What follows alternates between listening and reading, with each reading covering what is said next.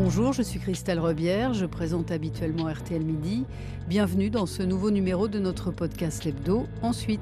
Bonjour, je suis Catherine Mangin. Chaque semaine, nous nous arrêtons sur un événement, un geste, une image, une nouvelle tendance pour comprendre ce qu'il raconte de notre époque très particulière.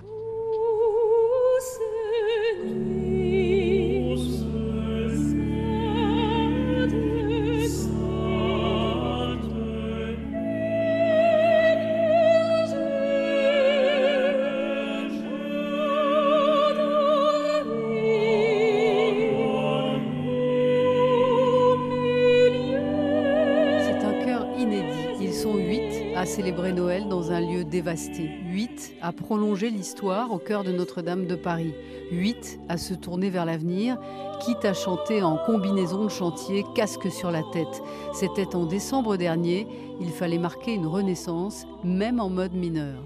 Notre-Dame de Paris, c'est le plus grand trésor du monde, a dit Barack Obama quelques heures après l'incendie. La cathédrale est inscrite au patrimoine mondial de l'UNESCO depuis 20 ans, mais elle est tellement plus qu'un monument. Pourquoi fascine-t-elle le monde? Que raconte-t-elle des tourments des hommes? Pourquoi a-t-elle inspiré les artistes de Rabelais au créateur du jeu vidéo Assassin's Creed? Voyage dans sa légende.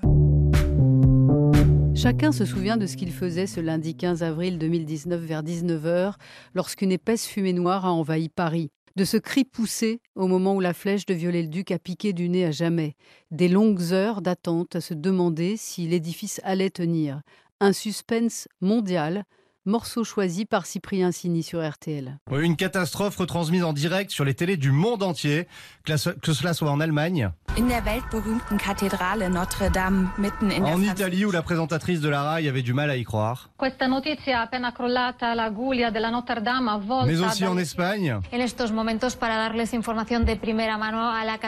Tous ont bouleversé leur programme. En fait, hier, au Brésil, sur TV Globo, É um incêndio que está atingindo neste momento a cathédrale de Notre-Dame. Ou aux États-Unis sur CBS. Notre-Dame Cathedral. Vers 19h heure française, le monde entier avait les yeux rivés sur Notre-Dame de Paris en train de brûler, car bien sûr, Notre-Dame c'est une cathédrale et un symbole historique de Paris et de la France. Alors, symbole français, chrétien, mais que représente-t-elle aux yeux du monde? Agnès Poirier est journaliste franco-britannique, auteur de Notre-Dame, l'âme d'une nation, qui paraît chez Flammarion pourquoi une telle émotion bien au-delà de la communauté catholique? Bah, C'est justement la question qui est à l'origine de ce livre, parce que euh, le 15 avril, j'étais à Paris pour une émission de la BBC consacrée au discours que le président Macron allait prononcer. Et donc, ça a changé du tout au tout, surtout que j'ai la chance, quand je suis à Paris, d'être en face de Notre-Dame. Et donc, tout d'un coup, il a fallu que euh, je change complètement de casquette et euh, il y avait la citoyenne en moi, la citoyenne française. Et puis, euh, tout d'un coup, il a fallu que je réponde à ces questions, mais qui me venaient de Washington, de, Sydney. De, et là, c'était absolument étonnant parce que l'émotion était la même finalement sur les quais de Seine que à des milliers de kilomètres que ce soit quand CNN, le présentateur, me dit Je ne suis jamais allé à Paris et pourtant j'ai le cœur au bord des lèvres. Et donc, en fait, c'est mon éditeur anglais qui me dit Nous aussi, on est complètement tétanisés, bouleversés et on peut même pas imaginer comment vous, vous vous sentez ça, puisque vous, les Parisiens, vous, les Français. Donc, qu'est-ce qu'il y a dans Notre-Dame qui fait que instinctivement, de façon viscérale, on éprouve ce bouleversement? Mais moi-même, je me posais la question parce que j'avais pas mis les pieds dans la cathédrale depuis plus d'une quinzaine d'années, parce que je ne suis pas catholique pratiquante, mais voilà, euh, on était tous, catholiques ou non, euh, euh, totalement ébranlés. Il y avait une émotion, comme quand on perd quelqu'un qu'on aime, quoi. En fait, il y avait quelque chose. D'ailleurs, c'était troublant, hein, parce qu'il y avait une espèce d'atmosphère de deuil juste après, comme pour une vraie personne. Donc, pourquoi cette cathédrale est-elle considérée comme un bien mondial au fond, quelque chose qui nous appartient à tous? Alors, bon, d'abord, il y a la réponse que je vais vous faire qui est une évidence, mais pour le monde entier, c'est quand même une des prouesses de l'humanité. C'est comme les pyramides d'Égypte, c'est comme la grande muraille de, Chine. Bon, il se trouve qu'elle est là depuis euh, presque 900 ans. Ça nous touche tous parce que c'est euh, un des exploits de l'humanité euh, et pas seulement architectural. C'est donc bien plus qu'un lieu de culte, un lieu pour les catholiques. Alors, l'histoire de Notre-Dame a effectivement tout d'une légende. Vous le racontez très bien dans votre livre. Il a fallu deux siècles pour bâtir Notre-Dame. Le chantier a débuté en 1163 et on ne connaît même pas le nom de l'architecte. On connaît les deux derniers, il y en a eu six, mais surtout il y a le premier qui est le concepteur. C'est Sylvain Tesson qui dit que l'anonymat euh, sied vraiment aux cathédrales, parce que pourquoi connaître le nom de l'artiste finalement, puisque l'œuvre parle euh, d'elle-même, et elle parle très bien d'ailleurs de l'architecte, qui avait sans doute une, une vision, une ambition, une clarté euh, fabuleuse. Il a fallu que je commence au début, voilà, parce que ce, livre, c'est les dix dates clés dans l'histoire de Notre-Dame, une petite histoire de France, finalement. Et j'ai découvert, par exemple, il y a un sujet qui m'a fasciné dans la construction, c'est le financement de la cathédrale de Notre-Dame. Contrairement aux autres cathédrales gothiques de cette époque-là, eh bien, tout le monde a financé la cathédrale. Et en fait, très peu l'aristocratie, très peu le roi Louis VII ne s'intéressait, enfin s'intéressait beaucoup plus aux, ordres cisterciens qu'à à, Notre-Dame. Sont les bourgeois, le peuple de Paris, les serfs, les fermiers euh, et même les prostituées de Paris. Et donc, si vous voulez, on peut dire que c'est le palais du peuple. L'histoire de Notre-Dame, c'est aussi l'histoire du peuple, du peuple de Paris et du peuple de France. Donc, parlez-nous de la Révolution, parce que je crois que les révolutionnaires en ont fait un temple de la raison oui, en fait, c'est un lieu de réconciliation nationale. C'est pour ça, nous, qui sommes un peuple quand même incroyablement divisé, on adore les controverses, les, polémiques, et bien de temps en temps, ça fait du bien de se réconcilier, et c'est souvent à Notre-Dame que c'est arrivé. Alors avant de devenir le temple de la raison, il y a quelques étapes très intéressantes, allons euh, très vite, mais on se souvient évidemment tous du 14 juillet, mais qu'est-ce qui se passe le 15 juillet? Eh bien, les révolutionnaires vont faire un tédéum, une messe solennelle pour fêter finalement le massacre des gardes suisses, et ils pensent que la Providence est de leur côté. Donc déjà, on comprend finalement le côté révolutionnaire de Notre-Dame, et Notre-Dame va devenir quand même comme ça ce lieu de célébration à chaque fois qu'il se passe quelque chose. Le 4 août, bon, l'abolition des privilèges, quelques heures après avoir voté cela, il se rue à Notre-Dame pour une messe solennelle. Et c'est là aussi qu'il décide la nationalisation des biens du clergé. Alors, quelle impudence Et puis ensuite, ils se disent, vont pas s'arrêter là, ensuite ils nationalisent la religion catholique et se disent, mais ce serait beaucoup plus démocratique si les gens élisaient euh, et votaient euh, pour leurs prêtres et donc Notre-Dame se retrouve pendant six semaines en un énorme endroit où l'on vote, un bureau de vote. Voilà. Alors, allons maintenant au temple de la raison, parce que tout ça est progressif. Il y a la terreur, évidemment. Et puis là, ils se disent, bon, ça suffit la religion. Même si c'est une religion d'État. Ce serait beaucoup mieux si finalement euh, il n'y a qu'une religion possible, celle de la raison. Voilà. Et alors, du euh, jour au lendemain, notre-Dame, alors que les autres églises de Paris sont fermées, Notre-Dame reste ouverte. Et il y a une, scène extraordinaire parce qu'il faut évidemment une célébration de la raison et donc euh, ils choisissent la plus belle prostituée de Paris pour figurer la raison. Donc euh, il y a une espèce de décor éphémère dans la nef avec euh, un rocher à la place de l'autel et puis une espèce de, de mode de terre, une petite montagne à l'intérieur et au-dessus duquel ils ont construit une espèce de, mm, de, temple avec des bustes de philosophes. Et donc nous avons des jeunes filles vêtues de blanc qui montent sur cette mode de terre euh, et qui regarde comme ça le, public euh, attendri. Et la belle prostituée arrive. Et là, euh, elle se met devant l'hôtel et il y a des chants et la garde. Et voilà. Bon. Et il se passe toujours des choses absolument incroyables. Et puis, après, aussi, euh, euh, Notre-Dame, à, un moment donné, s'est transformée en, dépôt de vin, puisqu'on avait confisqué les meilleures bouteilles de vin des aristocrates. Et donc, finalement, euh, au niveau de la température ambiante, c'est parfait. Alors, comme vous le dites, tous les grands moments de notre histoire hein, passent par, par, ce lieu, de la Révolution aux obsèques de Charles de Gaulle, en passant donc par le sacre de Napoléon. Est-ce que vous pouvez nous raconter un peu le sacre de Napoléon, puisque c'est finalement un moment aussi assez clé dans l'histoire de, ce bâtiment. Effectivement, le 2 décembre 1804 a lieu euh, le couronnement de Napoléon. Il avait décidé finalement euh, plusieurs mois auparavant parce que elle était dans un état tellement délabré qu'il fallait quand même beaucoup, beaucoup de travail de décoration. D'ailleurs, on ne voyait plus rien. Il y avait une espèce de décor éphémère devant la façade avec la statue de Charlemagne, de Clovis, et puis l'aigle, évidemment, impérial. N'oublions pas donc que le 2 décembre, il fait très, très froid. Dès 6 heures du matin, sous une couche fine de neige, arrivent 12 000 invités, donc ils y vont progressivement. Euh, le pape arrive vers 10 euh, heures, le, pape Pie VII, qui ne sait pas ce qu'il parce que, euh, évidemment, Napoléon ne va pas exactement respecter le protocole et il fait attendre dans une Notre-Dame glaciale le pape pendant deux heures. Et donc Joséphine et Napoléon arrivent, et donc il faut imaginer Notre-Dame recouverte de alors les, sols des tapis les plus précieux, de, de, franges d'or, enfin il y a de l'or partout, des, des velours euh, damassés rouges, ça ruisselle, euh, mais on ne voit pratiquement plus la pierre parce qu'il a fallu quand même cacher les désastres du temps euh, sur Notre-Dame. Et donc ce qui est formidable, c'est que l'espace de Notre-Dame fait qu'il a pu, de façon évidemment très intelligente, mettre en scène ce couronnement. Parce que ce qui était important pour Napoléon, c'était que tout ce qui était religieux ne soit vu que du clergé réuni et non pas de la foule des Français dans la nef. Et alors, il n'a pas d'ailleurs, lui et Joséphine n'ont pas communié, par exemple, parce qu'il y a une petite messe quand même. Et le moment important, parce que normalement, le pape devait couronner l'empereur. Sauf que au moment où le pape donne la couronne à l'empereur, Napoléon s'en saisit et se couronne lui-même. Il tourne le dos au pape à l'autel et donc à Dieu et fait face au peuple de France, euh, assemblé en contrebas. Et cela veut tout dire. Ça veut dire qu'il euh, est empereur par la volonté du peuple et surtout par son talent. Et il ne doit son pouvoir que par son talent.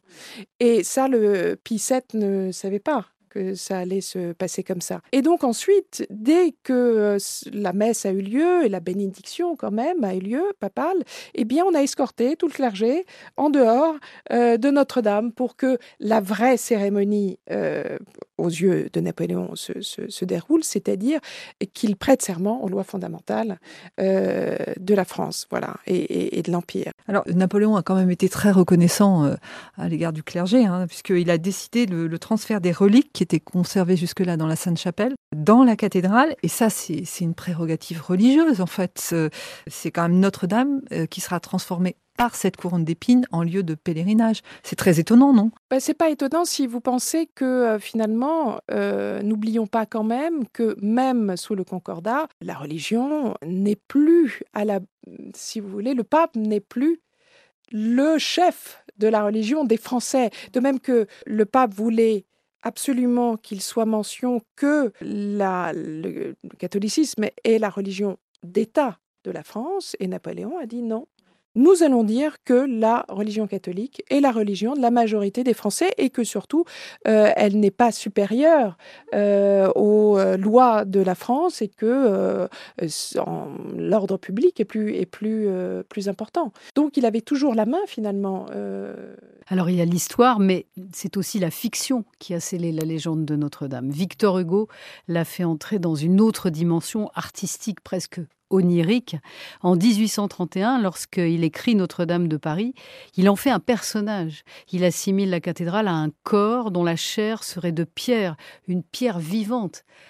Ça, c'est une idée géniale quand même. Mais alors, d'ailleurs, il le dit, alors c'est très intéressant de connaître le contexte dans lequel il a écrit Notre-Dame de Paris, parce que c'est quand même un jeune homme, il a 28 ans, euh, la politique l'intéresse quand même plus que la littérature à, ce moment-là précis, ça fait deux ans qu'il a promis ce manuscrit, et en plus c'était assez vague, il avait dit je vais vous faire un roman à la Walter Scott, et puis il avait surtout dépensé toute son avance. Bon, mais euh, il ne voulait pas avoir à rendre son avance à son éditeur.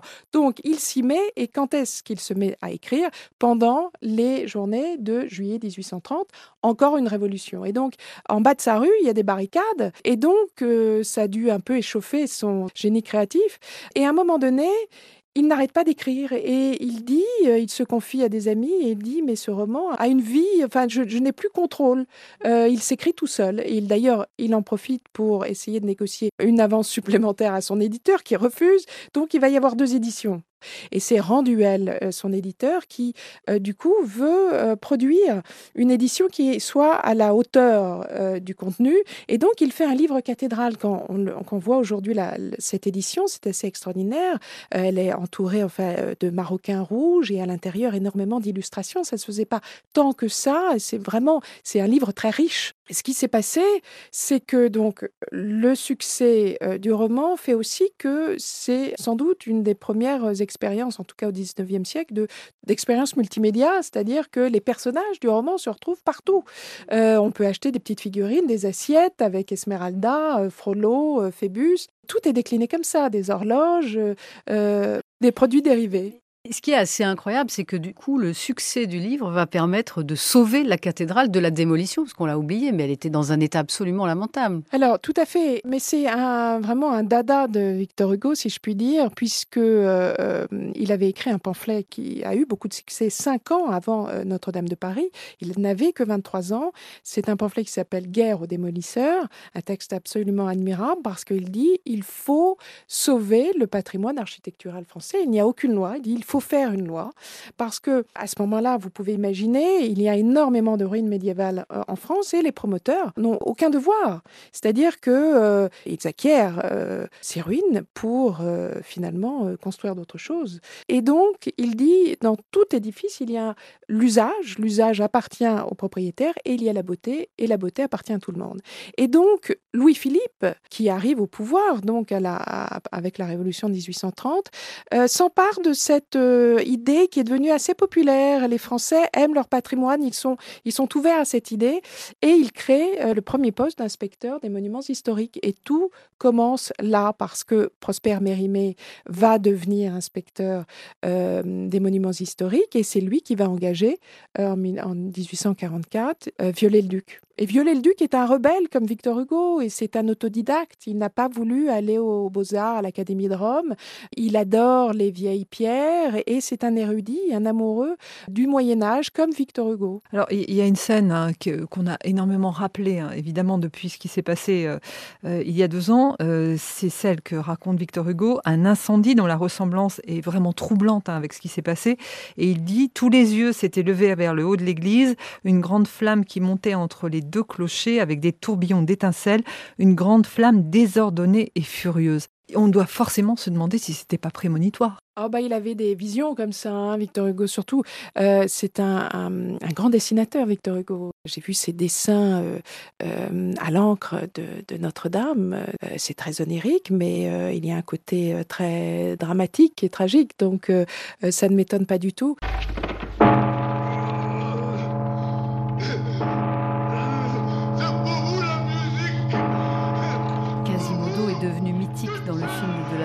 1956, en sonneur de cloches cabossées face à la tourbillonnante Esmeralda Lollobrigida.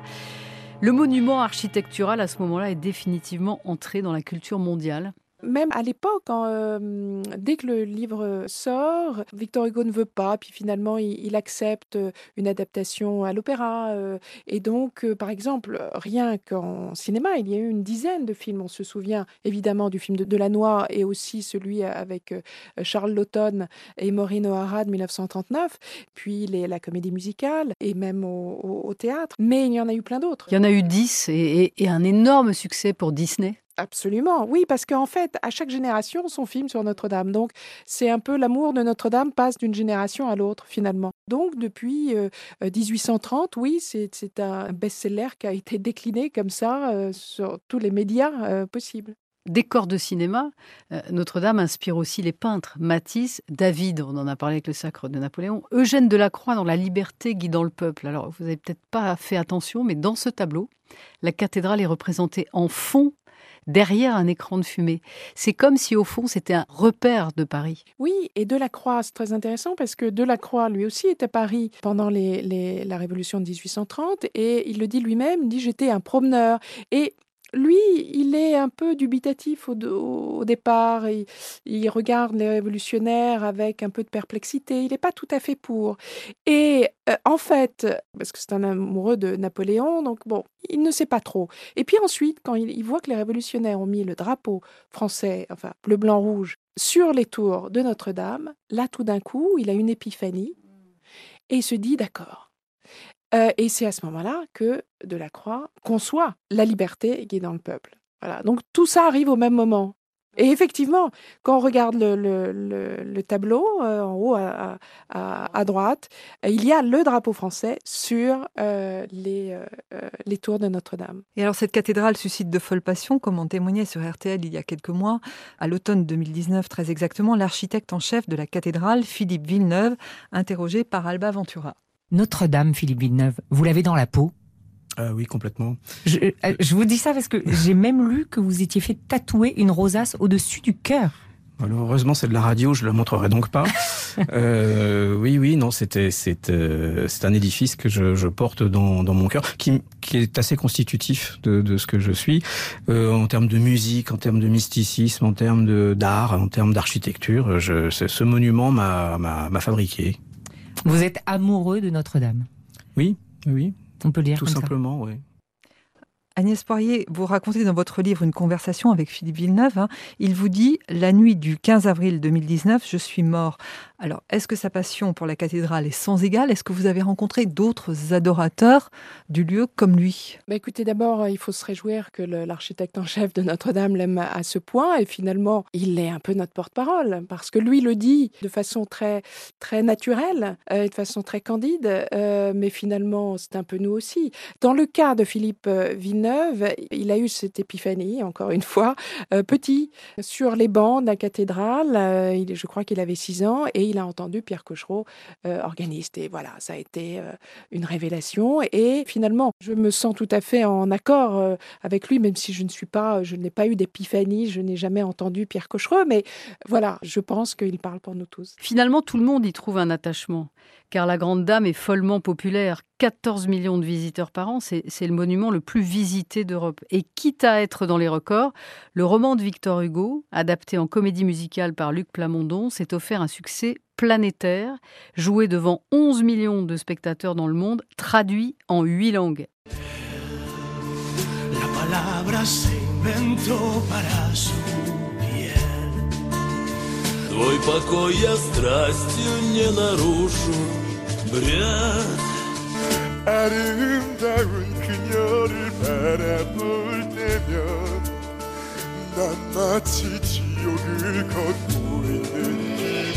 en espagnol, en russe ou en coréen, comme on vient de l'entendre. C'est donc aussi un monument culturel mondial.